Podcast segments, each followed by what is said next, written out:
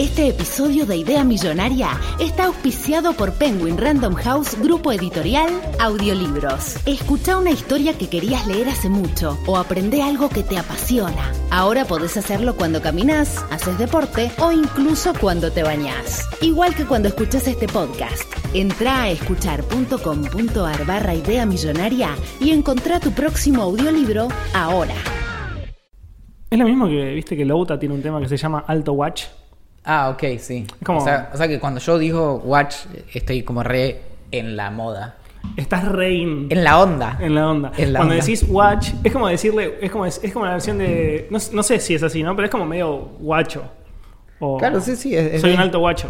Sí, sí, sí, sí, viene de ahí. Pero lo dicen así los centennials, calculo. No sé ni. No, no creo. El cuelgue no es centennial ni cerca y, y Louta creo que tampoco, no sé. No, Lauta, sí, Lauta es repibe. ¿Me pasas el vaso de agua? Lauta es repibe. Eh, no tengo ni idea de su edad, pero. Eh, más de Google it. 15 tiene. Más de 15 creo que tiene. Sí, bueno. 25, tampoco es tan pendejo, te digo. No es centennial, es millennial. ¿Dónde es el corte? No sé, pero ponele 20, 22. Está cerca. bueno, pará. ¿Cuántas veces a la semana? De 7 días. Bueno, para, no contemos el domingo, porque en general los domingos medio que Bueno, si ya empezaste. no me he visto, pero vamos a, a- a tener. De 6 días de la semana, ¿cuántos pensás aproximadamente que te vestís de negro? 6.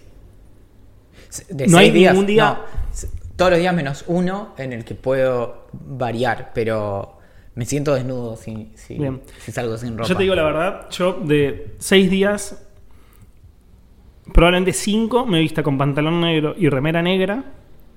Uno capaz cambió la remera. Bueno, el pantalón capaz. Me pongo un jean común. Pero no sé si no sé si te estoy traicionando, pero sí mis buzos no todos son negros. Porque yo siento que vestirme de negro es remera y pantalón.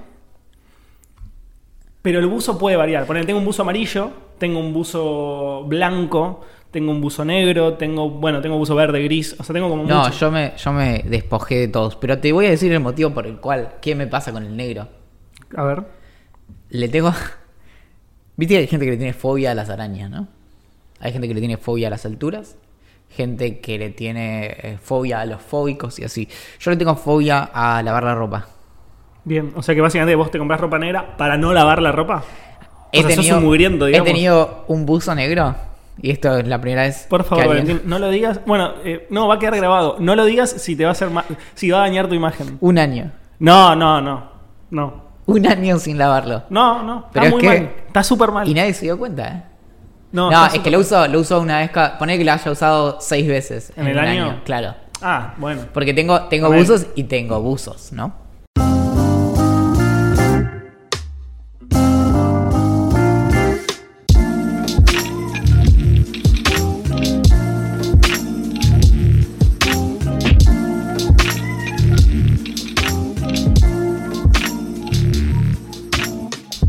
El mundo sigue girando, Argentina sigue existiendo en contra de todas las predicciones y este es un nuevo episodio de Idea Millonaria. Mi nombre es Valentín Muro, notable perdedor en los Juegos Olímpicos de la Juventud en las siguientes categorías. Atletismo, badminton, baloncesto, balonmano, béisbol, boxeo, BMX, ciclismo de montaña, ciclismo en pista, ciclismo en ruta, natación, natación sincronizada, salto, waterpolo, equitación, escalada deportiva, esgrima, fútbol, gimnasia en trampolín, gimnasia artística y gimnasia rítmica, golf, alterofilia, hockey hierba, judo, karate, lucha, pentatlón moderno, aguas bravas y aguas tranquilas, remo, rugby 7, skateboarding, softball, surf, taekwondo, tenis, tenis de mesa, tiro con arco, tiro deportivo, triatlón, vela, voleibol y volei playa. Sin embargo, alcancé la medalla de bronce en la disciplina de introducciones demasiado largas que ya no le dan risa a nadie en los juegos realizados en 2010 en Singapur. Con mucho mejores noticias y definitivamente una mejor sonrisa desde la ciudad autónoma de Buenos Aires nos visita el líder de la oposición en contra de todo lo que está mal y a favor de todo lo que está bien. Es el chico bueno entre los chicos malos, el dibujante de este mamarracho, el test de alcoholemia que solo resulta en un tirón de orejas y que no vuelva a suceder. Es la flauta del flautista de Hamelin en persona, el licenciado Axel Marazzi. Hola, amiguita, ¿cómo estás? ¿Todo bien? Sí, te digo que me gusta mucho ser el chico bueno entre los chicos malos. Sí, sí, es Porque que- si sos el más bueno de los buenos, sos un toque gil. Que, ¿Sabes que me gusta la palabra pandillero o pandilla? Me encanta la- Tipo, tipo gang. Claro, es que me, me- me resulta una buena traducción de pandilla, de, de gang, pandilla. Me gusta. Soy como. Soy un buen pandillero. Soy un pandillero buena onda. Sí. Ah, bueno, hace no mucho creo que ya te conté que vi la película en los noventas. Sí, me acuerdo. que está muy buena, que la dirigió y escribió Jonah Hill. Y ahí justamente hay el, el personaje principal, que es un pibito, se suma a un grupito como de, de pibes bardo, que tendrán entre 16 y 19 años, y él es como, entra siendo como el más gil y al final es como tiene 12, 13 años, pero como que levanta. Y vos te das cuenta que en la dinámica de las pandillas, a pesar de que sean todos parte del mismo grupo, siempre hay uno como al que hay que gastar. Y sí, soy yo. Sí, te quería o sea, te, te veo en ese rol. Es el que en los últimos 15 minutos de la película salva todo. Te veo Pero así. durante toda la película me bardearon. Durante toda la película no das mucho por ese y finalmente decís, claro. Está bien que no den mucho por mí. Digo, me parece correcto. Si me bardean mucho, te cago a tiros. Lo que yo siempre tuve un problema con algo, que es que es, es mejor siempre mantener las, las expectativas bajas. Obvio. Es mucho, porque es mucho ma- mayor el impacto de, de superar las expectativas. Yo, de hecho, creo que en el colegio fui bastante ese perfil, el de... eh, Creo que los- hace poco pensaba en que nunca, nunca recibí un premio de nada en mi vida. Solo alguna serie de Pero humildes... te ganaste mi corazón. Está bien, pero no, pero no lo puedo poner en, una, en un estante. Digamos, no, nunca gané nada que pudiera poner en un estante, ahora sí. Pero, pero sí, entre esos reconocimientos tuve uno, mm, siempre lo cuento, ¿no? En tercer grado éramos los delfines y teníamos a la maestra eh, de inglés, eh, Lorena. Con razón saliste No, así. no, perdón, Lorena era de castellano, Mónica era la, la, la maestra de ¿Y se ¿En qué- autodefinían los delfines? No, no, no, éramos el nombre del, del- de la clase, era los delfines. Teníamos, razón. y teníamos Ahora como unos delfines recortados en, en cartulina que nos daban como con, con premios o reconocimientos una vez cada por mes, algo así. ¿Cómo se nota que no fuiste a una escuela del Estado, papito? No, no, claro, es que es, es esa contradicción de mi vida de haber ido toda la primaria a una escuela privada que mis padres nunca podrían haber pagado, porque no pagaron. Sí, sí, me acuerdo, me acuerdo. Pero, pero justamente, sí, sí. Después de grande entendí por qué mis compañeritos iban a Disney y yo no. Como, como- claro, es porque no se supone que vos tendrías que haber estado Claro, ahí. claro. Disney está en tu cabeza, Estuvi- Valen. estuviste de prestado. Claro. Y, pero bueno, cuestión que entre los delfines me daban siempre los reconocimientos como de. como, como no premio revelación, sino como de, bueno, esfuerzo. Me daban mucho premio al esfuerzo. O sea, imagínate. Es de- tan triste como bueno. O sea, es tan triste como positivo. de, de parte de, de mis maestras, seguro que era como. Le puso garra. Bueno, pero que- hablando, hablando hay que reconocérselo. Hay que reconocérselo. hablando un poco de esto de bajar las expectativas. Sí. eh, yo lo hago mucho, o lo he hecho mucho porque la verdad es que ya no juego al fútbol, pero tuve una época en la que jugaba muy poco al fútbol, pero jugaba. Entonces lo que yo hacía era como comunicar constantemente que yo juego muy mal. Y yo sé que no juego tan mal. O sea, sé que estoy en un nivel medio en el que si yo pudiera jugar al fútbol. Medio tirando mediocre, digamos. No, no, pero no soy tan malo. Entonces, yo sé que puedo ir y no es que voy a no, no voy a dar vergüenza.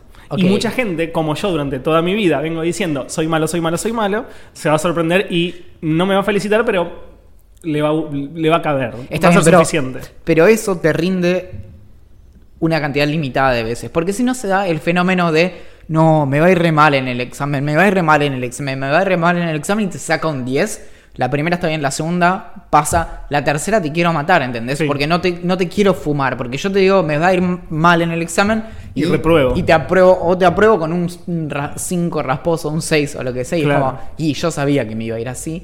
Y hasta te banco más cuando alguien me viene y me dice, no, la verdad, me leí todos los apuntes tres veces. Hasta me los traduje a alemán y los estudié en alemán. Así yo digo, y sí, como guacho, Claro. ojalá que te vaya bien porque le pusiste. Justo el ejemplo que estás dando, viste que siempre hay alguien, o en la secundaria o en la facultad, que constantemente está llorando que le va a ir mal y, le va bien. increíble. Sí, sí, por eso. Así que sí, Por eso, había pensado, me- pero cae muy mal esa gente. Me- Es por eso, y hasta me, me pasaron las dos cosas en la. es, esa, fa- es falsa humildad. Claro, pero en la facultad incluso me pasaron las dos. Me pasó de, de personas que, que dijeran como... Hay veces que me va bien, a veces me va mal, pero esta vez realmente le puse mucha garra. Y vos decís como... Yo la verdad que estudié dos horas y este guacho estudió 35. Como, espero que le vaya bien. Peor es el que vos ves hasta el último momento, como, no, empecé a estudiar hoy a la madrugada, leyendo unos apuntes y se saca el triple de tu A ver, yo nunca sería el más inteligente de la clase, pero prefiero leer dos horas y aprobar a leer 35. No, obvio, pero eso, eso es vos. A lo que voy es que viéndolo desde afuera, donde Sí, no, ninguna de las claro, situaciones es la tuya, es eso. es- y, y no sé, como. O claro, la gente que se ah, como alardea de que no hizo nada en el fin de semana y vos sabes que no te va tan bien, entonces te la pasas estudiando y cosas así. Motherfuckers. Sí, exacto. Igual yo quiero. mm, eh, me gustaría algo algún día que pueda poner como en un. En un estante. Pero, pará, algo que descubrí en mi adultez. Es una de las cosas buenas que tuvo cumplir la mayoría de edad. Que algún día voy caminando por la calle así. Así, ¿no? Y miro para un lado una vidriera. ¿Y qué hay? Que encuentro revistas. Ok, bueno, sigo caminando. Otra vidriera que hay caramelos y alfajores. Ok, sigo caminando. Repuestos para insumos telefónicos. Sigo caminando. Inmobiliaria. Sigo caminando. Dale, boludo. ¿qué Hay una librería. Sigo caminando y encuentro un local que estaba cerrado porque la crisis llegó a todos. Pero el siguiente local vendía premios para que vos los mandes a hacer. Es decir, Claro. hay un momento donde vos organizás un torneo de algo, entonces vos tenés que comprar los trofeos. Y hay gente que te vende los trofeos. Obvio. Y ahí pensé, ¿Y si me compro uno? po- exacto, ¿por qué, ¿por qué la estoy pasando tan mal constantemente desde hace tanto tiempo si no necesito mérito? Solo necesito un poco de dinero. ¿Cuánto sale un trofeo? Es más, voy a buscarlo ahora mismo. Trofeo. Entonces, por ejemplo, trofeo souvenir chiquitos, todas las disciplinas, 45 pesos. Y yo acá pasándola, pero para el traste. Es casi culpa tuya pasarla mal. Claro, y entonces cuando le puedo decir, ¿sabes qué? Dame trofeos Copa de Metal por 3.390 pesos. Dame uno que diga el mejor. Algo más, no, no. El mejor. Y abajo, en todo. Valentín Muro.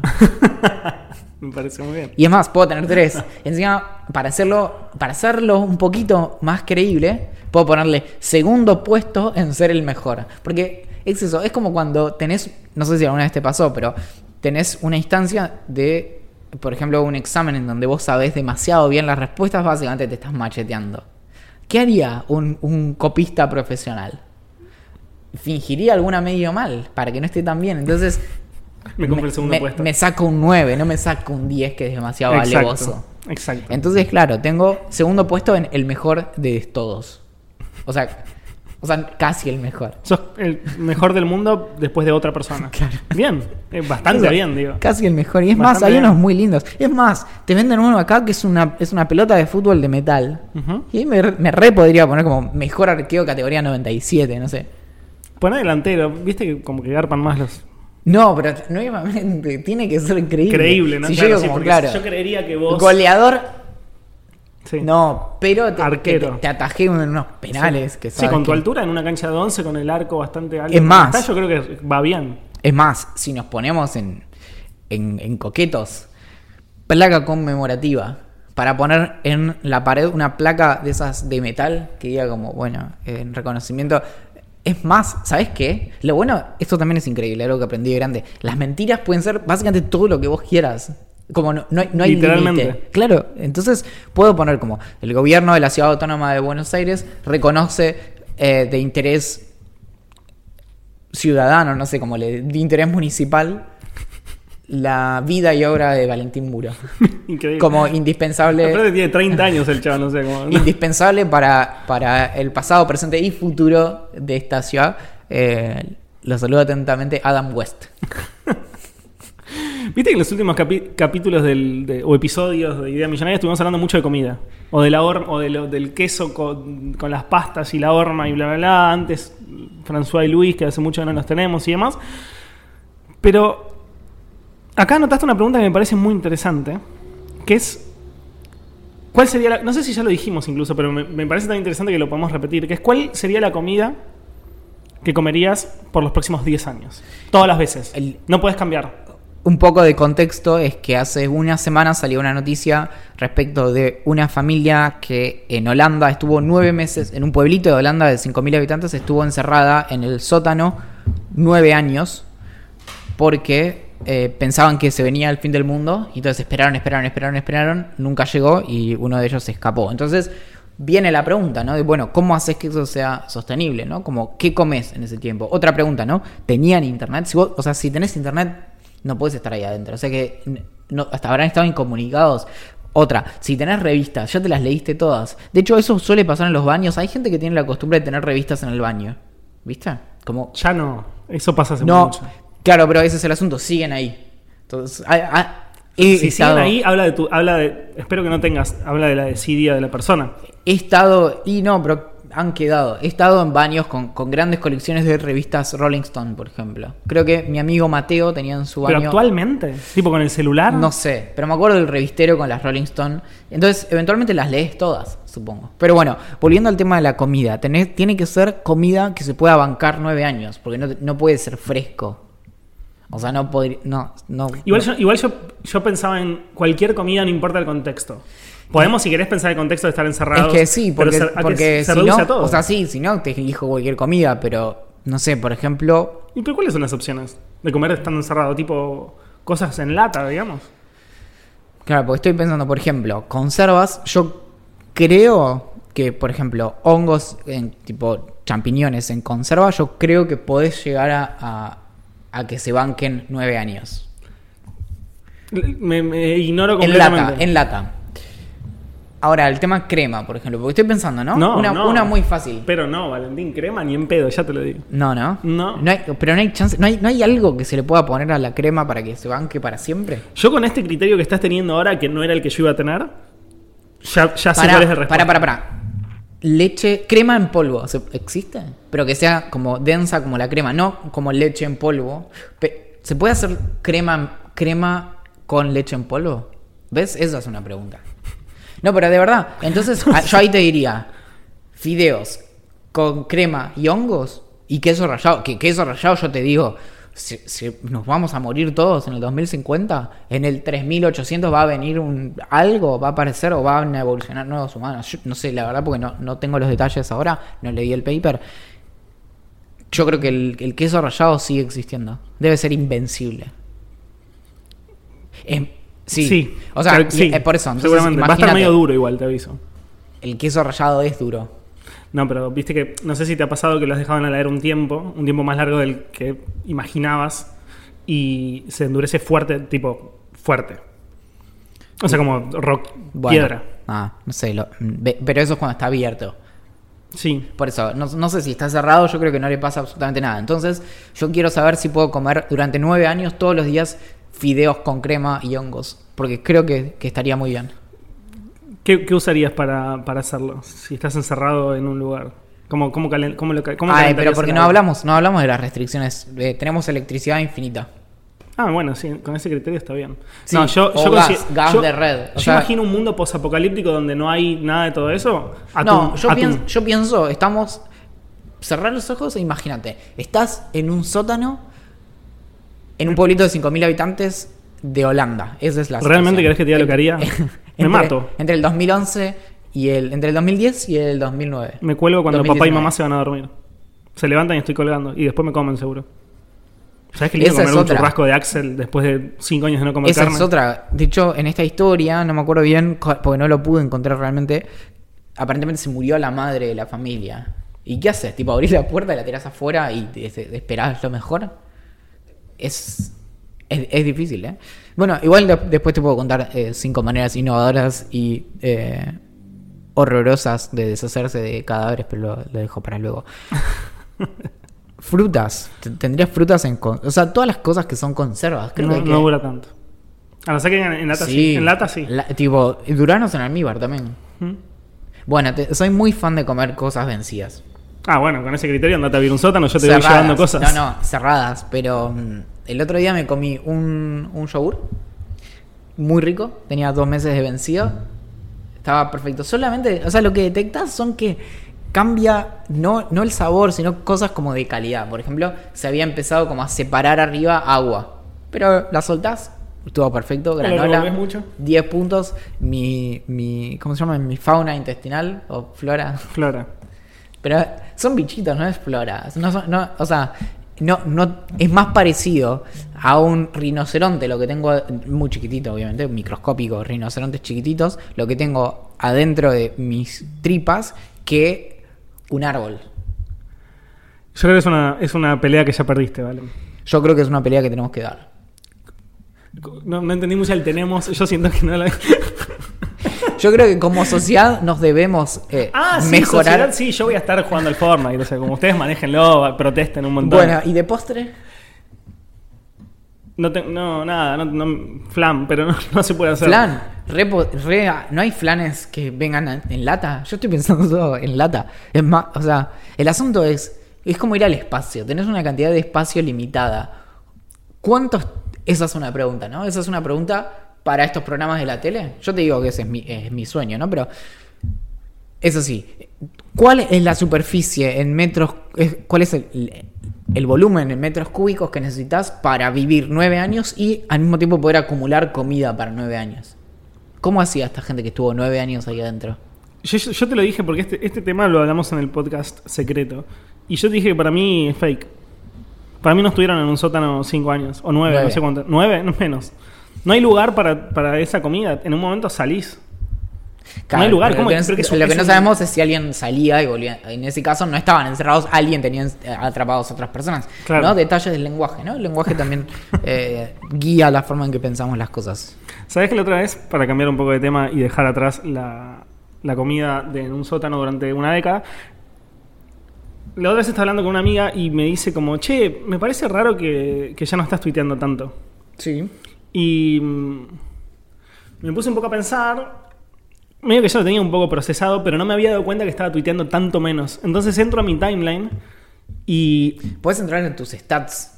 de, para ver cuánto tuiteo. Me voy a fijar ahora mismo, sí. Bueno, yo entré a mi timeline y básicamente miré cuánto estaba tuiteando últimamente y había muy pocos tweets tipo en el mes. Había incluso dos o tres días en los que no, en los que pasaba sin tuitear absolutamente nada. Cuando yo, no sé, hace dos, tres años era la persona más activa del universo en Twitter. Eh, tenía muchos, muchos, muchos tweets, publicaba constantemente, incluso respuestas que ahora tampoco, me- medio como que doy like y chau picho. Y, y tratando de pensar un poco por qué me había pasado esto, es como, ya no se puede hablar de nada en redes sociales que sea importante sin que te rompan las pelotas, básicamente. Tuiteé un 14% menos este mes que el mes pasado. Bien. Este mes, en octubre, No tiré, es tanto igual. tiré 366 tweets. Bien. El mes pasado, 455. El mes anterior, agosto, 267. Igual es un montón, boludo. Son, 364. son tipo 10 por día. 271 en junio. 400. ¿Sabes qué? Esto es hermoso. ¿Viste que yo tengo el, el- yo traqueo mi ánimo? Sí. Yo puedo hacer una correlación entre cuánto tuiteo y qué tan mal me siento. Porque te- fuera de joda, machea perfecto. Ah, sí. Entre, sí. Mientras más tuiteas, peor te sentís. Igual- Mientras. Igual acá flasheó, porque me dice que en febrero de 2019 tuiteé seis veces. Capaz estabas de vacaciones. Sí, pero no, ni en pedo, tu- tuiteé seis veces. Bueno, yo creo, posta, tuiteo, debo estar tuiteando uno o dos tweets por día. Ah, sí, tuiteo. No, no, ni, ni en pedo. Ah, porque como que no cuenta. Los meses anteriores es como que. Pero pará, vos tuiteás un montón entonces, boludo. Tuiteás más de 10 veces por día. ¿Y vos podés entrar a tus stats? Ah, no, porque estás logueado, compu. claro. Pero más allá de eso, o sea, yo te aseguro que, que tuiteo muy poco, mu- mucho menos. Pero bueno, a lo que iba no es, no es cuánto tuiteamos, sino como, ¿no te parece que hace un tiempo como que las redes sociales se volvieron lo más como... No, no quiero decirle tóxico en realidad, porque no sé si, si es la palabra, porque no siempre es tóxico, pero, pero mala onda también. Sin ser tóxico es como hay una mala onda. o sea, Hay un, hay un término técnico que se usa en sociología que es hincha pelotas. Es como, es como, mu- mu- hay como Molesto. mucha mala onda. O sea, tuiteás sobre lo que sea. El- ayer tuiteé una, una conversación que tuve con mi abuela. Que medio que se viralizó porque yo estaba en el comedor eh, escribiendo una nota y, y haciendo como y una búsqueda de qué más podía escribir y demás. Haciendo como que trabajabas. Haciendo como que trabajaba mientras tenía Para mis que lo, lo voy a buscar porque no lo vi. Ah, ahí está. Claro, y mi abuela tiene 87 años. Y la veo conectar la laptop de mi vieja, o sea, la computadora. Y le, le pregunto qué estaba haciendo, o sea, para qué la estaba conectando. Y me dice, no, como que tengo que ver algo. Y mm, le pregunto qué, y me dice que tiene que entrar a YouTube. No, no me, no me dice que tiene que entrar a YouTube, no, que tiene que ver algo de macramé porque hoy tenía que dar clases y se había olvidado de aprenderlo. Porque ella, nada, busca en internet cómo hacer algo, lo aprende de toque y lo va a enseñar. Claro. Porque ya sabe la técnica. Sí, sí, sí. Y le digo, ah, pero ¿dónde lo ves? Y me dice, como medio llama la onda porque le estaba haciendo demasiadas preguntas, me dice como en YouTube, o sea, ¿por qué me estás preguntando absolutamente todo? Entonces me causó mucha, mu- mucha ternura que mi abuela, que tiene 87 años, vaya a entrar a YouTube a ver un video de cómo hacer una no sé qué en macramé. Y La siguiente pregunta era, ¿te enseño? ¿Te muestro? Hay un montón de cosas en YouTube. Claro. como que no sé. Y, y medio que se viraliza, no sé, tiene un, par de retweets y miles de faps y no sé qué, bla, bla, bla.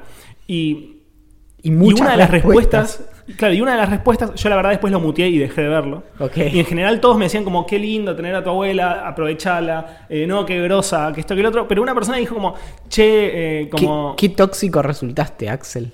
No, no, no, eso no. Eh, sino me dijo como, como que había inventado el tweet para, para obtener faps o retweets. Y yo me quedé, primero que le di like nada más, como ni, ni siquiera voy a entrar en una discusión. Primero, si lo inventé, ¿cuál es el tema? Segundo, no lo inventé, boludo. O sea, como no voy por la vida inventando tweets. Mi- mis tweets son de las cosas que hago, boludeces, o sea, como.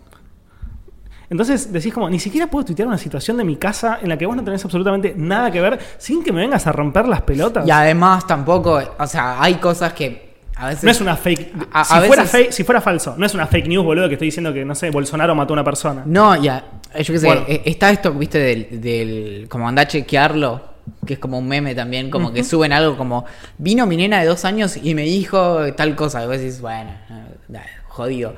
Es que incluso no me interesa. Pero o sea, si es, me es absolutamente razonable, no es como, vino mi sobrinita de un año y Sí, medio sí, me explicó cómo funciona un cohete. y me, me dijo, no, yo prefiero Python, porque Java tal cosa. Claro. Entonces, como decís, bueno, no puedo tuitear absolutamente nada ya. O sea, tuiteo algo sobre música, me decís, ah, tenés que escuchar esta banda, no puede ser que no esté en la lista. No, eso es, bueno, pero es, es justamente eso. El primero es, es varias cosas. Vamos a llamarlo para que suene más sofisticado como la cultura del ofenderse. Que, que tranquilo, o sea, si vos haces un mínimo esfuerzo, te puedes ofender por cualquier cosa. Es más, te puedes llegar a ofender por los gustos de otra persona. Como, la verdad, prefiero mucho más Toy Story 3 antes que Toy Story 1. No, ¿cómo vas a decir eso? O sea, Claro. como incluso el meme este. No vi, usted- Toy, no vi Toy Story 4 y me chupo un huevo y vi la tiene 3 que hace dos meses. arrepentirse. Claro. Y es como. Ponele que si me contestás eso, ah, como lo puedo tomar como un chiste. Sí. Ahora, si te, si digo, si te respondo jajaja a eso y me decís, no, de verdad, lo- lo- es mucho mejor Toy Story 2 en vez de la 3, y decís como que. Ah, al- Algo que es entretenido con eso, y ya lo hablamos respecto a esto de darle la razón a las personas, es que a veces decimos opiniones que, que no nos definen a nivel de identidad. Por ejemplo, voy, a ser completamente crudo con esto, pero a mí me gusta mucho el helado de Tramontana. Y yo sé que no la- las personas tienen opiniones encontradas al respecto. Te dicen, no, eso es un, un helado cualquiera al que le tiraron dulce de leche y galletitas. ¿eh? Eso no va porque los puristas del helado, tenés la gente que, por ejemplo, al helado no lo quiero solo crema, ¿entendés? Si vos le metes eh, granizado, pedacitos de chocolate o pedacitos de lo que sea, está todo mal. Claro, preocupate si voy por la vida metiéndote mi helado en tu boca. Por No me rompas los huevos. Sí, o si vos me pedís un helado y yo te doy otro y es como, bueno, no, no, no es not cool. Bueno, pero hay gente que directamente lo convierte en algo como si fuera identitario. Entonces es como, no, no, se tiene que gustar crema del cielo. Y es como, vos podés tener el que vos quieras y yo el mío. Yo no soy, yo no soy así, pero eso en mi cabeza, o sea, como yo te respondería como jaja, bueno, o sea, tipo en la vida real o en, o en Twitter, pero por adentro mío te estoy, te estoy arrancando la cabeza. O sea, quiero que te mueras. Quiero que, que- te pasen cosas muy malas. Es que ese es el tema. Está- bueno desapegarse de algunas cosas. Yo lo aprendí ah, por las malas, si se quiere, respecto de algo de a, que- a- a lo que hasta el día de hoy me- las personas me vinculan, que es toda la cuestión de eh, pseudociencias, religión, todas como esas causas duras, como prociencia, que son las que defiendo y las, las defiendo como con, con todo lo que soy. Pero también sé no engancharme. O sea, a- cuando era más chico y por ahí tenía más energía y yo qué sé, otro arreglo hormonal que el que tengo ahora, estaba en una conversación y yo estaba dispuesto, y esto es un poquito terrible, pero estaba dispuesto a pudrir un almuerzo para decirte, no, ¿sabes qué? Estás yendo con un homeópata y básicamente te están robando. ¿Por qué no agarramos tu billetera, sacamos un par de billetes y los prendemos fuego, que al menos nos vamos a divertir más y va a tener más sentido? Bueno, ¿entendés? Era ese nivel. Yo pensé que te decías sacar vos. Yo, yo me los No, quedaría no. yo si es No, no, posible. no, yo los prendería a fuego y le diría, esto es exactamente lo que vos estás haciendo. hoy por hoy, salvo que sea alguien que realmente me importa mucho y que tenga sentido tener esa conversación, también soy consciente del contexto. Bueno, por ahí le hablo después, ¿no? Ahí en, un almuerzo donde inmediatamente se va a volver como dos bandos y vos vas a estar al mando de uno y es una batalla campal para ver quién tiene... No sé, es como esto. Entonces también es como, no, no sé, dejar pasar y lo que encontré es que al principio era algo como que tenía que hacer el esfuerzo y hoy me pasa al revés. Hoy necesito mucha más fricción para, eh, perdón, tengo, siento mucha más fricción para comenzar una discusión así que para soltarla. Como mi Claro. reacción por defecto es como, ¿te gusta tal helado? Todo bien, yo sé, no, no me juega nada y, y que vos hagas eso no cambia nada. En los lugares en donde yo pueda opinar, por ejemplo, no sé, en mi columna de la Nación diré lo que opino acerca de tal cosa y lo argumentaré. No voy a pudrir un almuerzo por una cosa así. Me parece bien. Es una, es una actitud de una persona adulta, diría yo. Y, pasa lo mismo con política, que también todo es como siempre de bandos y es como, nada, eh, ya lo hablamos varias veces, pero cuando conoces, como si se quiere, como cierto nivel de, de conversaciones políticas, como altos funcionarios y cosas así, la gente de distintos bandos van asados juntos. O sea, la gente que está en los dos partidos opuestos se conocen personalmente y está todo más o menos bien, salvo algunas figuras, ponele.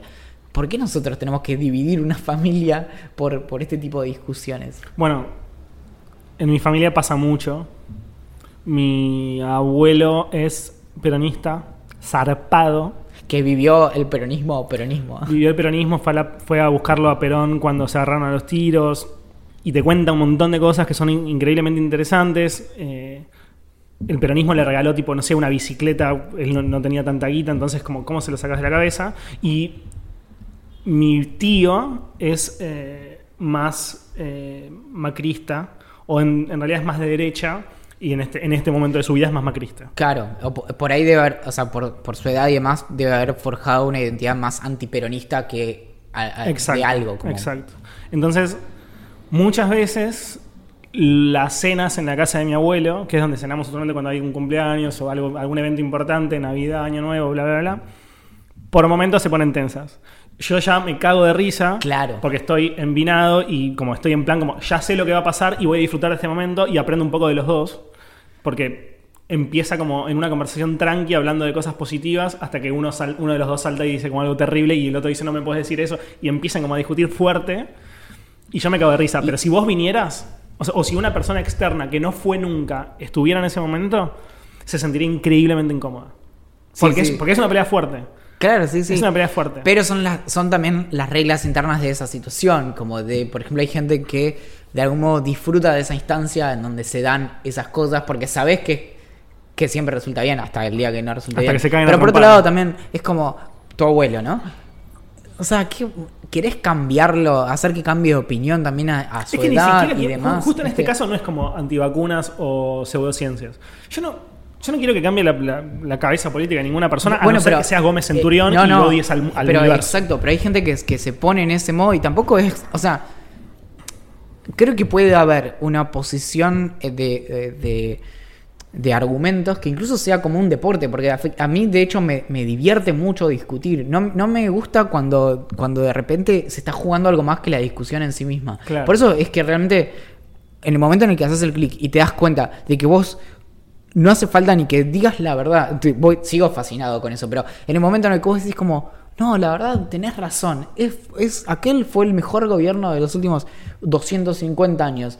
Y la otra persona queda completamente desarmada porque dice, no, bueno, sí, bueno, también hubo algunos errores. Y empieza a argumentarte de tu lado. Es, es increíble. Claro. Le recomiendo tips para pips. Hagan, hagan el ejercicio de darle la razón a la gente. No lo van a poder creer. Lo voy a hacer. Todavía no lo probé. Ya lo hablamos y no lo probé todavía. Sí, pero sí, lo voy a es más, y la- y Es que como estoy en una etapa de mi vida de no discusión, y, como viste. y no solo eso, sino que cuando te traigan algo bien falopa de las energías, No, Esto es, pero esto es ya nivel 4. Tenés que ir de a poquito, tenés que ir de a poquito porque te empiezas, te empezás a marear, te duele la cabeza, tipo, es jodido. y sí, las energías te marean. No, no, claro, de a poquito, algún día, de verdad, esto, anotalo en tu anotador de, de cosas, seguile la corriente y alguien te habla de las energías y dase la vuelta. No, no, ¿sabes qué? Hay un profesor en Austria, esto es posta, lo leí la semana pasada en Scientific American, hay un, hay un doctor en Austria que se dio cuenta de que el tener el celular cerca tuyo hace que cambie el olor de tu pis. Y eso tiene que ver con Las energías de no sé qué. Y- y- no, pero no entonces- ¿sabes por qué no podría hacer eso? Estoy pensando. Sí, no, no, no podría hacer eso, pero no porque no pudiera hacerlo, sino porque es demasiado descanso a la otra persona. Es como descansarlo como no, obvio, no, no, puede- no puedes hacerlo con siento- alguien cercano, pero Claro. estás de repente, a mí me ha pasado. Estás Pero de siento repente- como una falta de respeto Estás de repente en un cumpleaños, le decís, no, la verdad, ahora que lo decís, yo he tenido compañeros de trabajo que realmente tenían como otra energía. Tiras, tiras una chiquitita así y que la otra persona te lo explique, es hermoso. sí, sí. Es- es- me Puede ser Me conmueve. vos- Si me tomo unas birras, capaz lo hago. Me, me caen lágrimas. Bueno, viste que estoy con estoy haciendo una lista de, de Spotify de canción de música argentina, Sí. de banditas como relativamente chicas, no tanto algunas, pero en general son bandas que no conoce todo el mundo. Y ya recomendé a banda de los chinos y no me acuerdo si, si, si recomendé otra cosa, pero quiero recomendar una banda que, que me encantó mal, que es como una especie... Me gustó porque tiene como una onda indie, música como de ese estilo, como media popera, media tranca, no sé qué, pero por momentos le mete rap, le mete funk, le mete rock y cumbia incluso en algunas ocasiones, lo cual lo hace muy como ecléctica y muy interesante, que se llama Lo Pibitos. ¿Está mal escrita, te preguntarás? Sí, ¿Está mal escrito? puede ser. Eh, que es muy muy buena y les voy a recomendar tres canciones. Una se llama Nada que ver, otra se llama El ritmo de la vida, que es justamente con, con Julián Cartún del Cuelgue, que quizás lo vaya a ver al Cuelgue el O viernes. sea, Julián Cartón está en los pibitos. Es una colaboración. Ah, O sea, ok, solamente aparece en este tema que se llama El ritmo de la vida. Y finalmente, eh, la última es En Espiral, que es temazo mal. Eh, en realidad hay un montón de temas que están buenos, pero no puedo recomendarlos todos. Vayan a Spotify, escuchen los cinco más escuchados si los vimos. Eh, y nada, detalle, capaz voy este fin de semana a ver a El Cuelgue de arriba, lo cual lo hace mucho mejor porque ya soy, fan- ya soy fanático del Cuelgue y aparte si es gratis es mucho más lindo porque te puedes gastar la plata en cervecitas. ¿Sabes qué? Me pasa, con todas las cosas que son de arriba me dan más ganas. Por ejemplo, la, la verdad que desde hace ya un par de años me cuesta ir al cine al, al punto de que durante un año habré pagado uno de estos como clubes de películas que tenés dos entradas gratis y las perdía directamente porque no iba y era... Y, o sea, obviamente no era gratis porque estaba pagando por eso, pero me costaba ir. Ahora, si vos me decís, Valen, sale Destino Final 32 mañana gratis. y yo te digo, eh, sí, Obvio. Dale, obvio. Y de repente tengo ganas, ¿entendés? Y me entusiasma y... Claro. Tenemos muchas preguntas, ¿no? Sí, Emails y todo tenemos. Antes de las preguntas, quería hacer una recomendación de... Esta semana se sumó eh, Franco Chiaravini al, al VIP de Idea Millonaria y Franco nos comentó que tiene un Instagram que se llama arroba cuidar la tierra. Perdón, cuidar a la tierra, es importante la A. Que dice, si un día les pinta tener una huertita o comenzar a compostar o saben de alguien que esté en esa situación, me pueden chiflar. La cuenta está bastante bien y tiene muchas recomendaciones de ese estilo. Y me acuerdo que hace unos meses habíamos visto composteras y eso con vos, entonces... Me compré uno al final. Ah, bueno. No lo comenté, pero bueno, la próxima lo, coment- lo comentamos. Más largo y Bueno. tendido. Y nada. Che, qué buena cuenta que tiene este chico. Y Franco le pone garra y nos confesó que se sumó al VIP. Dio como 10 razones que nos encantó. Tenemos que empezar a preguntar más seguido por qué se suman al VIP. Nunca es tarde. Si ya se sumaron al VIP, lo pueden hace te contar dicen ahora. como, ah, ahora que lo pensé mejor, me voy a dar de baja, perdón, chicos. Ahora que lo pienso, no tengo tantos motivos. Claro. Pero bueno, si se quieren sumar al VIP y contarnos por qué bancan Idea Millonaria, lo pueden hacer en vip.ideamillonaria.com. Y Franco, entre sus motivos, dio como 10 motivos y 3 fácil eran, no, porque me gustan sus newsletters, entonces quería ver cómo hacen los suyos para robarles algunas ideas. Ya robé algunas, bueno, porque quería ver cómo es el sistema de ustedes para tener la suscripción. Porque, así que básicamente nos está desvalijando en este momento. Nosotros estamos acá grabando, vamos a abrir la puerta y no va a haber nada. Bueno, ahora sí tenemos muchas preguntas, emails y cosas del estilo. ¿Querés tocar la trompeta o querés leer un mail? No, no, eh, léete el mail de Juan Rigau, el egocéntrico. Ok. Hola, ¿qué tal Axel? ¿Qué tal Valentín? Soy Juan Bautista. A riesgo de parecer egocéntrico, hoy les traigo algo que va a cambiar el mundo para bien, una verdadera idea millonaria. Para ponernos en perspectiva es necesario aclarar el contexto. Si hay algo que aborrecemos personas como yo es dejar de escuchar música o incluso un podcast para saludar a alguien que nos encontramos en la calle, transporte público o algún local. Por eso hoy vengo a proponer una aplicación que se sincronice con Facebook e Instagram y nos diga si tenemos algún conocido, que solo agregamos por mero protocolo social a dichas redes sociales, en la cercanía de nuestra periferia. Así pues, podremos evitar momentos incómodos de saludo y preguntar sin querer por aquel familiar difunto del que no eh, sabíamos ni nos interesaba su existencia, sin dejar de escuchar nuestra música o programas preferidos. Si esta idea es del agrado del grupo Balaxel Murazzi, me gustaría que bauticen y punteen cuántos papás chiquitos merece ese producto. Un saludo grande. Tengo una sola contra en relación a esto. ¿Cuánto va a cuidar mi privacidad y cuánto Digo, todo el mundo que me siga en Instagram va a saber exactamente dónde estoy. Digo, como, wow, men, para un poco. Hubo una época en la que éramos mucho más ingenuos como sociedad, en la que existían unos aparatitos que vos te podías comprar y no, me- no me acuerdo si era un invento japonés, pero como que te sonaba si alguien pasaba cerca. Yo supongo que usaba Bluetooth. Entonces, te estoy hablando hace 10, 15 años. Y entonces era eso, como que era una forma de conectar con la gente que básicamente lo único que tenías en común con esa persona era tener el mismo aparatito. Claro. Pero de repente era como, ah, hola, no Claro. sé qué. Respecto de, de- Hay algo que recibimos mucho, que es la gente va caminando por la calle, en el transporte público, lo que sea, y se ríe con las idioteces que nosotros decimos. Entonces se me ocurrió contar algunos chistes. Por ejemplo, Ay, Dios, esto puede ser tan bueno como terrible. estás obsesionado con la comida. No sé a qué te refieres, croquetamente. Malísimo. Igual me da gracia esos chistes. ¿Sabes cómo se queda un mago después de comer? ¿Cómo se qué? Se queda un mago después de comer. No. Más gordito. Muy mal. Buenos días. Me gustaría alquilar Batman Forever. No es posible. Tiene que volverla tomorrow. Tiene lo mejor, lo que más te gusta a vos, Batman y un chiste. ah, bueno, muy bien. Y ahora sí, tenemos de Franco, eh, justamente nuestro eh, Cuidar a la Tierra, nos manda una pregunta de Pregunta Gran por mail. Gracias a Millonaria, mucha gente me ve reír en la calle y tengo más temas para hablar con mis amigos. Gracias por ello. Mis preguntas. ¿Cuál es su proceso de trabajo a la hora de crear cada newsletter? Ya sé, ya sé por qué está preguntando esto. Pillín. ¿Por qué decidieron estudiar lo que estudiaron? La segunda estoy seguro de que la hemos respondido varias veces. Pero en mi caso, nada, un día me desperté y estaba estudiando filosofía, básicamente. Sin querer. Sí, sí, como estaba ahí y como, bueno, eh, pase al frente, Valentín. Explique la alegoría de la caverna. ¿What? Yo, yo estudié periodismo después de haberme equivocado, evidentemente, y haber estudiado ingeniería en informática, porque pensaba que estudiar ingeniería en informática era chatear por MSN, más o menos. No tan literal, pero no tan lejano de esa literalidad.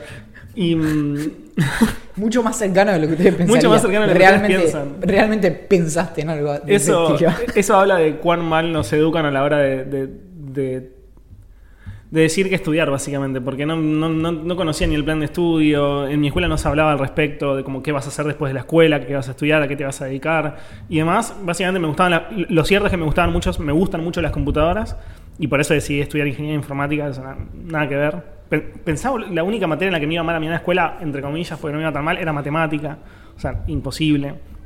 Eh, así No, que claro, en las ingenierías, nada, es Después, solo tipo. claro, solo tocar botones. Sí. Y después nada, hice un test vocacional, me dio más como lo social, me gustaba escribir, periodismo, literatura y demás, y terminé en periodismo por ese motivo.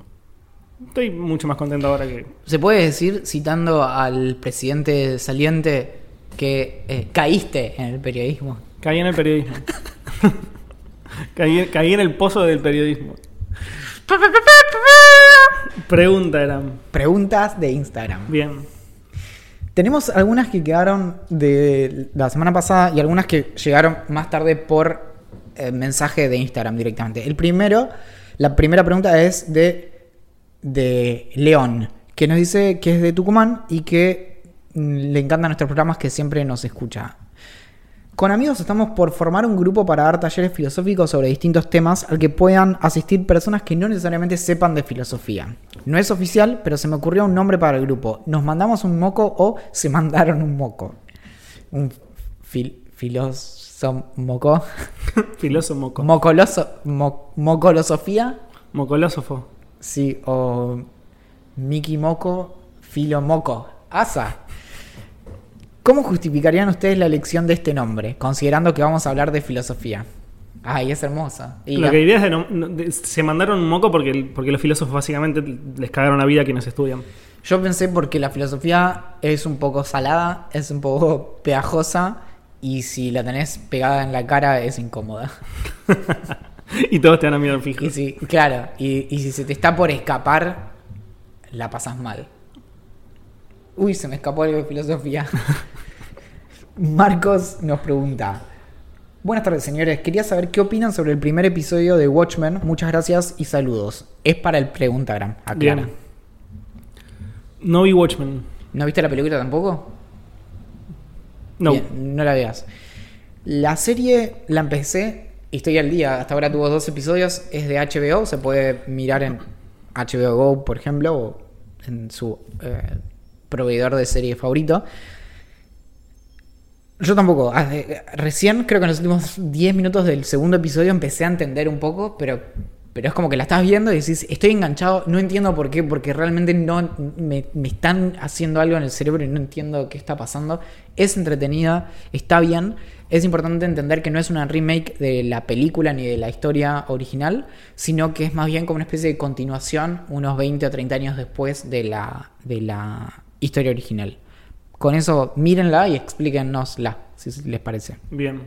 Juan nos pregunta tres motivos por los cuales debería o vale la pena comprar una MacBook.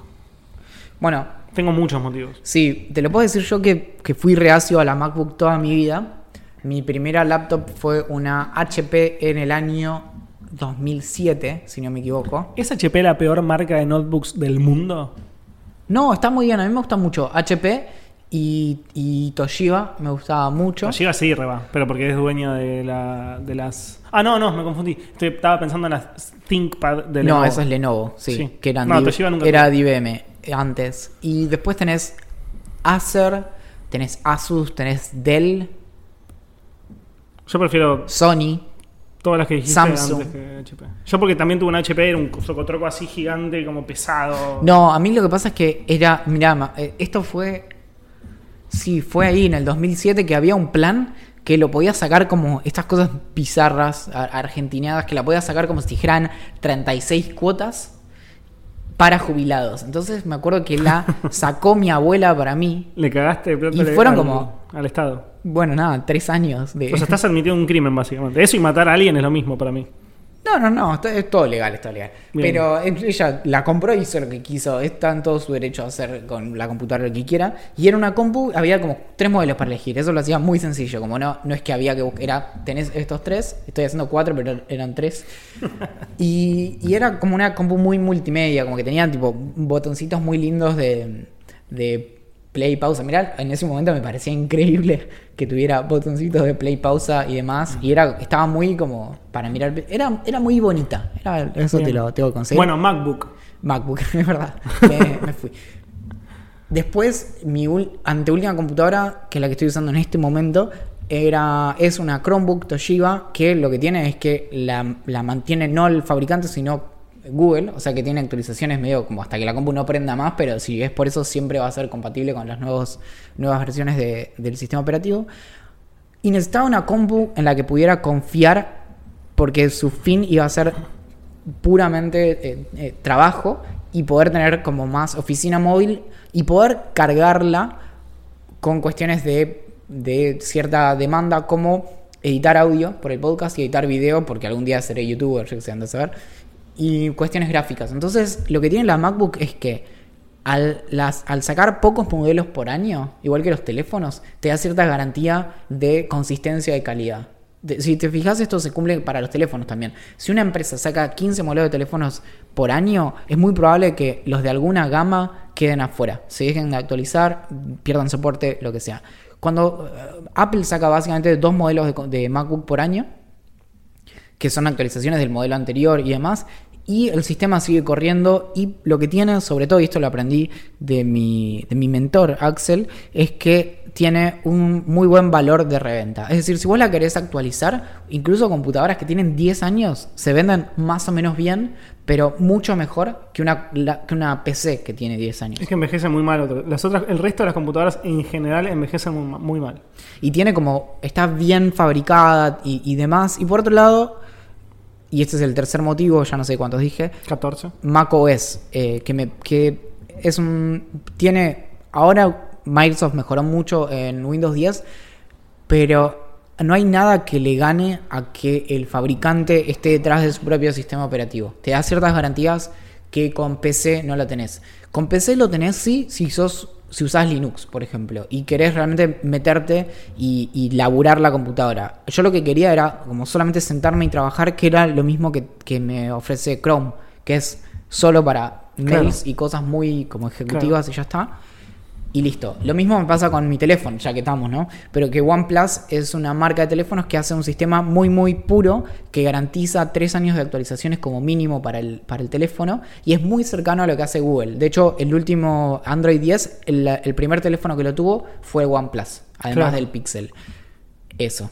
Bueno, yo, ma- yo más corto. MacOS, lo que dijo él sin duda, anda bien siempre. Nunca hay un error. Creo que se me colgó en 5 o 6 años que tengo Mac una vez. Literal, no es una forma de decir. No, a mí es desde que la tengo tres o cuatro, pero yo soy. Yo, yo le meto. Yo no toco nada. Yo, yo escribo y Yo pruebo hasta veo YouTube, rompo. digamos, claro. El trackpad de las MacBook nunca van a ver algo tan increíble. No es como para, no, no es un motivo para comprar, pero cuando lo compren nunca van a poder pasar a otra computadora. Y si pasan a otra computadora les va a salir lo mismo porque este trackpad, como hay muy pocos en el mercado. Y mm, nada, el diseño es una cosa única. Sin, sin hablar, digo, también te puedo decir, hay muy pocos virus, nunca me infecté. Si tenés dos dedos de frente, nunca vas a tener un problema y demás. Pero eh, el diseño me parece una cosa completamente increíble. Nos están pidiendo que mostremos nuestro. No, nuestra home screen del teléfono. Y yo estoy cumpliendo. Tengo, do- tengo dos pantallas en mi teléfono. Esto es porque estamos transmitiendo en vivo, Axel. En el, en el futuro nosotros transmitimos en YouTube. Y, yo, yo tengo, yo soy muy, muy minucioso de mi pantalla de inicio, que hace poco, esta semana no te conté, pero tuve un problema que se me, básicamente me gusta mucho usar software beta. Y lo que tiene el software beta es que te levantás un sábado a la mañana y no te anda la huella digital, no te anda tu pin para desbloquearlo. Y cuando lo desbloqueas, te dice: No, no, no, de vuelta, de vuelta, de vuelta. Así que básicamente la solución fue dinamitar mi teléfono y empezar de cero. Entonces tuve que reconfigurarlo todo y tuve que dejarlo igual que como estaba antes. ¿Por qué no hablamos más de libritos? Nos pregunta Maxi. La verdad es que yo estoy leyendo muy, muy, muy poco. De verdad. Eh, de- empecé ayer un libro hacía dos, tres meses que no empezaba un libro eh, que se llama El nervio óptico de María Gainza, eh, pero leí un capítulo. Ya, ya hablaré al respecto cuando lo termine, puede ser dentro de un mes. o No sé, estoy leyendo muy poco, no me puedo concentrar. Yo retomé ayer un libro que había empezado en el celular y el Kindle y ahora lo tengo en papel, que se llama Lost Connections de Johan Hari, que es un libro del que ya hablé muchas veces y lo recomendé demasiado, pero nunca lo terminé, acerca de la historia de los antidepresivos y la depresión y es excelente. Básicamente algún día entraremos en detalle, pero todo lo que se conoce sobre depresión suele estar mal. La cuestión de la serotonina, y esto es lo único que voy a decir, es un verso, lo pueden chequear. Básicamente no existe tal cosa como un desbalance químico en el cerebro y incluso la forma en que funcionan los antidepresivos está muy mal entendida y muy mal explicada. Sigamos adelante, pero eso era un libro. Enzo pregunta si habrá alguna vez algún filtro mejor que el de la abeja. Es obvio que no. Y Sofi nos dice si, si creemos que, que cuando nos referimos a sexo, eh, a una relación sexual o a prácticas ligadas a una relación sexual, eh, consideramos que tiene que haber otra persona para eso o si la masturbación alcanza para hablar de sexo. Justo hace dos o tres semanas escribí sobre sexo en mi, en mi newsletter y justamente tomé algo que está en el libro La ética promiscua de, Janet Hardy y Dossie Easton, que se llama The Ethical Slut en inglés, que dice, en una parte lo dicen muy claramente, pero es que la, unidad mínima del sexo es uno. Es decir, uno puede... eh, Ahí está, nueve años encerrado en un sótano comiendo fideos con crema y hongos y haciéndote la paja. Es posible. No, Con internet.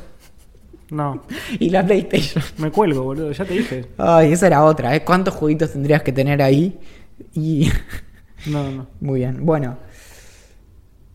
Pa- eh, nos pregunta para mí. M Ito N es la cuenta en Instagram. ¿Tenés alguna opinión sobre el libro El mundo de Sofía de Justin Garner? Me lo han mencionado mil veces. Hay mucha gente que se metió en filosofía e incluso hizo la carrera por la lectura de ese libro. A mí me llegó casi a la mitad de la carrera. Y como me pasa con las series de filosofía, me dan muchas, muy pocas ganas de leerlo porque me, es puro prejuicio, pero me da un poco de fiaca meterme con cosas que por ahí ya, como ver explicadas cosas que ya conozco y por el, el entrenamiento que recibimos las personas que estudiamos filosofía suele ser de ser básicamente un insoportable constantemente. Entonces, inmediatamente lo vas a estar leyendo y vas a estar pensando, no, eso no es más complicado que eso, eso está mal, no, Descartes no dijo eso, pero Platón tal cosa. Bueno, Esta pregunta tiene que ver con, con la apertura del podcast que nos la hace y nos inspiramos en esta pregunta para hacer la apertura. Eh, Balta Landia, eh, ¿de qué color nos vestiríamos si no fuera de negro? De un color solo no, no me, no me vestiría porque eh, me gusta, ¿cómo decir? Me gusta vestirme bien, digamos. Entonces no quedaría bien vestirse todo de rojo o todo de blanco o todo de azul. Azul oscuro, ponele, pero no, tampoco. O sea, como que no quedaría bien. Así que probablemente me vestiría como una persona normal que usa jeans y remeras de diferentes colores. de gris me vestiría o si no... Pero todo de gris es raro. O de camuflado, pero el, no el camuflado verde normal, el camuflado de la... ¿Cómo se llama? Como la- el que se usa como por la nieve, pero que es como medio gris, no sé, como de la... eh, ¿Cómo se llama eso? De la de Siberia, una cosa así. Sí, tipo película de Es re, es re mi estilo, ¿no? Eso o, o Animal Print. Sí. Nos pregunta Nico si ya vimos la sexta de Bojack. Yo vi dos capítulos y creo que son 12. Voy lento, voy lento porque estoy como en otra. Pero, ¿sabes qué? Pero viene bien. Vengo hace varios días amagando con empezarla, pero me da cosa que me quedé con una sensación de que, de que últimamente es tan oscura que digo, como quiero ver algo que me desconecte el cerebro, no quiero salir más amargado. Por ahí es. Bueno, a mí me pasa un poco eso. O sea, como tenés que estar muy arriba para ver Bojack. Y en general, no, o sea, suelo estar arriba siempre, Claro, pero porque, porque vas a bajar, entonces tenés que partir de arriba. tenés que estar muy arriba. Rama Altamirano nos pregunta, y esta es excelente esta pregunta, ¿eh? Nuevamente para el programa de preguntas y respuestas. Si tuvieras un hijo, ¿no? Y tu hijo, ¿cómo se dice? Eh, tomara las. ¿Cómo se dice? Cuando alguien se vuelve cura. Es un, es un gil. Las. Bueno, si su hijo fuese Eso lo cura. tendría que editar, ¿no? bueno, después veo. Pero tiene un nombre, como que eh, toma las Hábitos. órdenes. Los hábitos. Si, si tuvieras un hijo, ¿no? Y tu hijo tomara los hábitos. No tus hábitos de escabiar como escabiar, por ejemplo, sino hábitos más saludables, pero además. Porque se- esto no es agua, es vodka. Claro. Si fuese cura, ¿lo llamarías hijo o padre? Ay, no me podía reír porque tenía agua en la boca. Mi- o vodka. Mi Em, hijo, mi hijo es padre. Tú. Es más. com- eh, No entiendo. No, el, deja, el deja. padre, el padre es mi hijo. No, si mi hijo fuera cura, no tengo y no planeo tener hijos por ahora, pero ni por Yo después. no planeo tener hijos curas. claro, yo no planeo tener hijos ni claro. Pero si llegase a tener hijos y fuese cura, hablaría muy mal de mí como padre. ¿Sabes que yo pienso bastante seguido, casi te diría una vez por semana, en el tema de la vasectomía? Sí. Yo no, yo no porque no, no quiero tener hijos y no los planeo tener, pero no sé. Pero eh, a- Igual, igual la realidad es que ya lo, lo he pensado también, pero no llego a una conclusión. no sé, a- yo- en un momento habían se había puesto, había salido varias veces la, la noticia de un sistema de vasectomía que te instalan y todo, eso sí, como una especie de switch. No, no, no, es, es real, es mega real. No me gusta. Es, es real, está, está chequeado. No me atrae. Bueno, y es buenísimo, ¿entendés? Como pic, prendió pic, apagado. Hijos, no hijos. Hijos, no hijos. Guille nos dice, hace un mes empecé la primera temporada y voy por la mitad de la segunda, son lo más, lo que te espera. Jeremías Gatica nos pregunta, ¿comunismo sí o no? Y esta pregunta es para gente que sabe de historia o bien que sabe de historiografía. ¿Por qué los profesores de historia están tan a favor?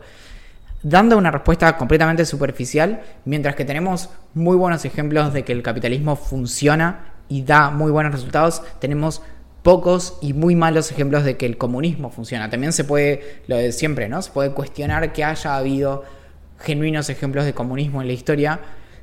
Yo qué sé. Esa es mi respuesta final. ¿Ojearon el libro de Snowden? Yo no.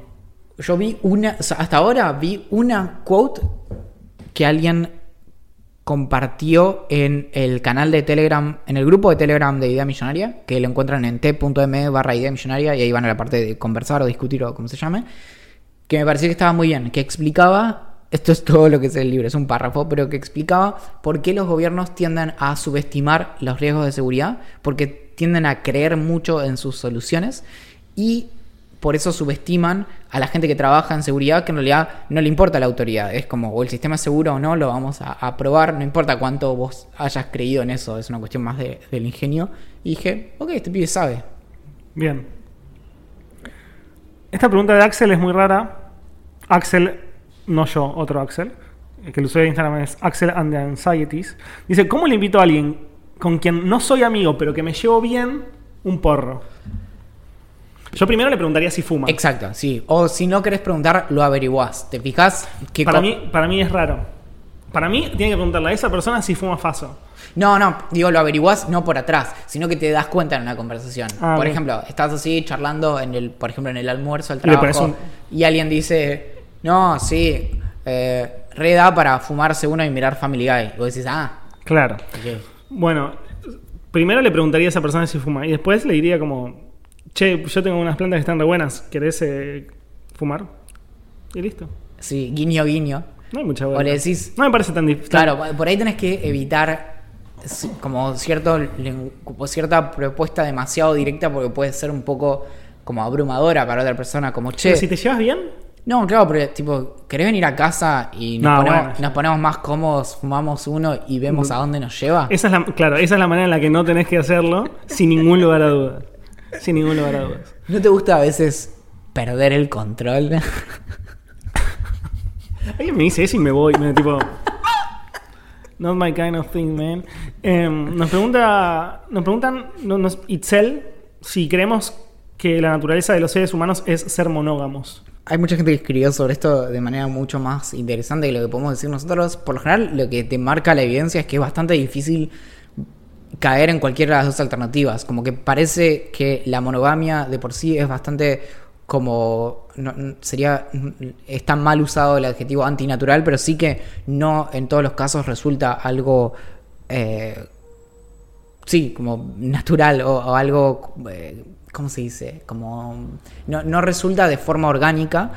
Y también, o sea, te- básicamente tenés componentes que vienen, sí, si se quiere, de una cuestión como evolutiva, y hay componentes que vienen de una cuestión cultural. Por otro lado, la monogamia es una de las formas de organización que más te garantiza ciertas cosas. Por ejemplo, el cuidado de los eh, de las bendiciones, ¿no? Y mm, que, que po- por eso es que también lo vemos, lo vemos en especies animales, como eh, pingüinos que son monógamos, porque te garantiza que vas a tener un macho que siempre va a estar ahí para, por ejemplo, proteger y llevarle comida a la hembra, que va a estar cuidando huevos y demás. Ahora, si todo eso se puede cuestionar o no, lo que tenemos los humanos sobre todas las cosas es la capacidad de ir en contra de nuestra naturaleza. Es decir, no tendría sentido evolutivamente que nosotros cuidáramos a personas con las que no tenemos, no compartimos ADN, porque básicamente no perpetúa a nuestros genes. Sin embargo, la adopción funciona de maravilla y podemos ser empáticos con personas en mera virtud de que sean otros humanos, aunque no tengamos nada que ver. Así que la pregunta es un poco irrelevante. Seamos o no biológicamente determinados como monógamos, mm, no, no, no pasa por ahí la cuestión. Fíjate, yo, si, si yo- igual sos lo más tibio que hay en el mundo, ¿no? si Pero- yo pudiera responder así, rindiendo finales como hago en idea millonaria, estoy, estoy recibido la semana pasada. Estás enfiestado. Es más, un poco mi psicóloga, que es una, la- una genia mal, Cecilia se llama, empezamos a hablar últimamente de, de que yo me reciba finalmente, ¿no? Como, dale. Y justamente yo no paro de pensar que desde la forma en que hago, cómo funcionan las cosas, todas las semanas que tengo que estudiar un montón y cómo lo expongo y después que hablo en público, además es como las dos cosas que me cuestan son escribir trabajo para la facultad y rendir finales, como que veo que las dos cosas las tengo entrenadas, Claro. es solo que cuando tengo que imaginarme, ya está. Voy a empezar los finales diciendo estoy en idea millonaria, bla, bla. Lleva tu- micrófono Marazzi, chiquito. bla. Sí, sí. Y entonces digo, esto es un ritual. Digo, tengo problemas mentales. Y, y, neces- y esta es la forma que encontré. ¿Está, perfecto, bien? Sí, está bueno, perfecto. listo. Bueno, exponga. ¿Qué A dice mí, Rosa a mí lo que me pasa con la pregunta de Itzel es que, mm, que me pasa en todos los aspectos de mi vida, en realidad. Que es como, como somos personas y todos somos muy diferentes, a algunas personas les va a cerrar la monogamia y a otras no. Entonces, yo tengo una filosofía de vida que muchas veces como te, las puede- te la puedes como se te puede pasar por el costado y, y colgás hasta que volvés a eso, es como, yo quiero que la, que la gente sea feliz, o sea, lo más feliz posible sin molestar mucho al otro. Entonces, creo que la manera de poder llegar a eso, al menos en este caso la monogamia además, es hablar con tu pareja o con tus parejas. Eh, y entender, y, entender, y entender qué es lo que le pu- puede hacer, en mi caso, que, que me gustan las chicas, poder hacerlas sufrir a ellas o hacerlas sufrir a ella. Entonces, es como, mira, no, yo, no, yo, no, yo no quiero estar con, otra gen- con otras personas cuando estoy en pareja y no es y, literalmente me pasa, para mí no es algo complicado estar en pareja, en absoluto de hecho. Eh, pero sí, sí hay que hablarlo, digamos. Si en algún momento tengo ganas de, o de abrir la pareja o de estar con otras personas y demás, es como hablarlo, digamos. Y todo como siento que de alguna manera se puede llegar a sufrir porque quizás la otra persona no está esperando que le digas eso, pero va a sufrir muchísimo menos que si lo escondes o no, digamos. Es como, no.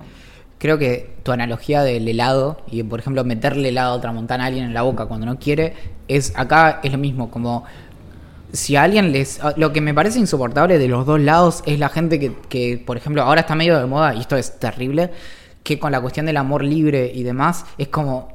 Estás en una relación monógama, como- o sos un perdedor o sos básicamente como el enemigo eh, público número uno y demás, o a la inversa, como, ah, no, como estás en una relación abierta, como sos una persona pervertida o lo que sea.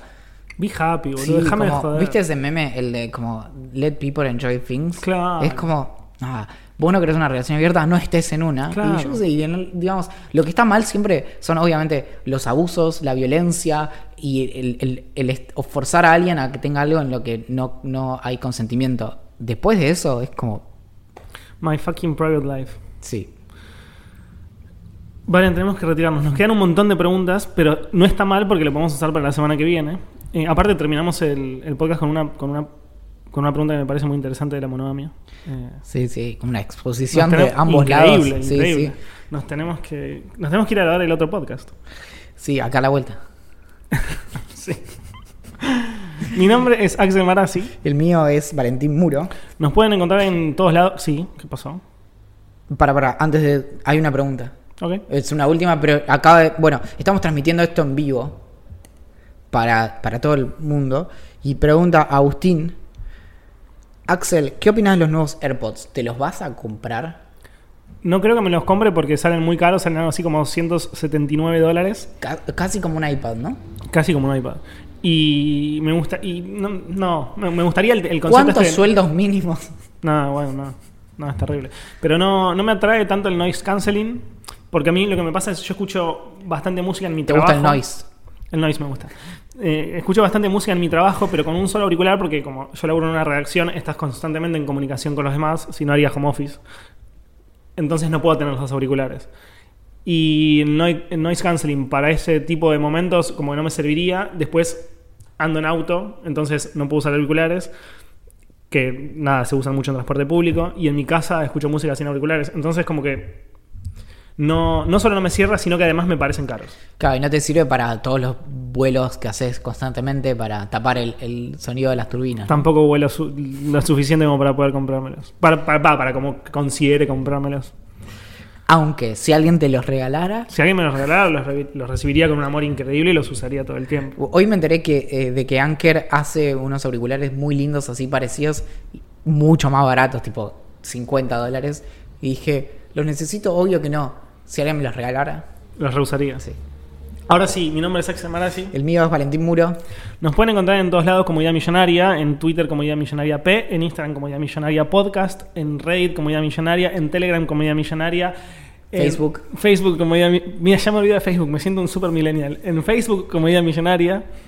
Y creo que ahí ya está, ¿no? No Y tenemos en más. de eso. YouTube como Idea Millonaria también. Y en YouTube como que Idea Están Millonaria. varios vivos de nuestros episodios. Esto, este podcast se llama Idea Millonaria también. Nos pueden escribir a gerencia arroba ideamillonaria.com. Le pueden escribir a Olivia a olivia arroba ideamillonaria.com y eh, resolver con ella cualquier cuestión de producción. Aceptamos cosas gratis de lo que se les ocurra. Básicamente, si, De todo, de si todo. necesitan, tienen eh, que resolver algo con. Nos habían dicho algo que nos iban a dar ropa gratis. Me acabo de acordar. ¿Qué está ¡Uy, no pasando? hablamos! Bueno, Somos, somos nosotros los culpables. ¿sí? Qué giles, por favor. Bueno, sí. A resolver eso ASAP, ASAP. ¡Ey, sup! Ok, atentamente. La gerencia.